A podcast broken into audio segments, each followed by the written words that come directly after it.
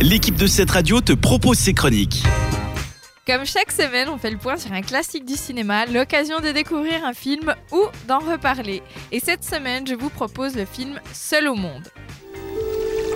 Dans une vie ordinaire, des événements extraordinaires peuvent changer un homme à jamais. Joyeux Noël. Joyeux Je Noël. t'aime. Je t'aime aussi. Je reviens très vite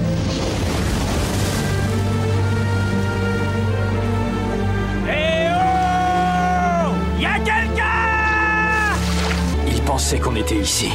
160 000 fois pi 3 14. La zone de recherche, c'est deux fois la taille du Texas. Je préfère tenter ma chance sur l'océan que de rester ici et de crever.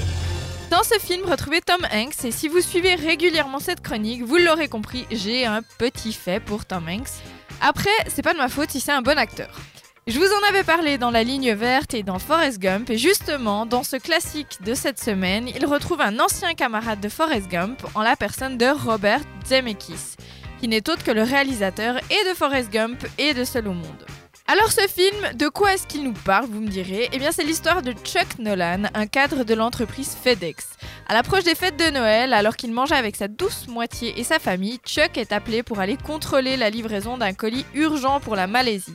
Il embarque donc dans l'avion transportant les colis, mais pendant le vol, l'avion est pris dans un orage et s'écrase au milieu de l'océan Pacifique.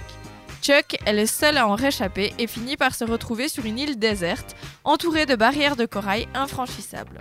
Livré à lui-même, il va devoir apprendre à survivre. Et soyez prévenus, quand on vous dit qu'il est seul, il est vraiment seul. Donc les dialogues ne sont pas des plus présents dans le film. Chuck va néanmoins faire ami-ami avec un ballon de volleyball qui s'appellera Wilson. Et après des mois sur son île, Chuck va tenter de partir. Et pour la suite, eh ben, il faudra regarder le film évidemment.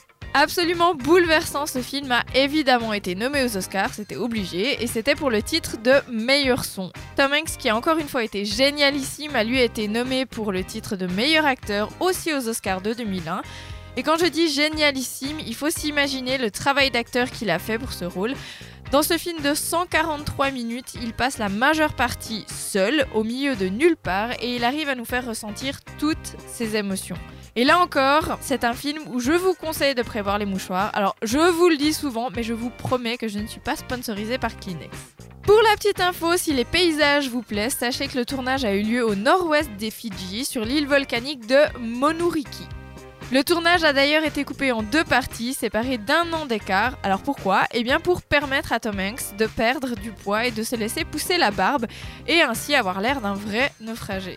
Donc si vous ne l'avez pas vu, je vous recommande mon classique du cinéma de cette semaine, c'est Seul au monde avec Tom Hanks, et c'est disponible sur Netflix, YouTube et Google Play. C'était une des chroniques de cette radio. Retrouve-la ainsi que bien d'autres en podcast sur notre site, cette radio.ch.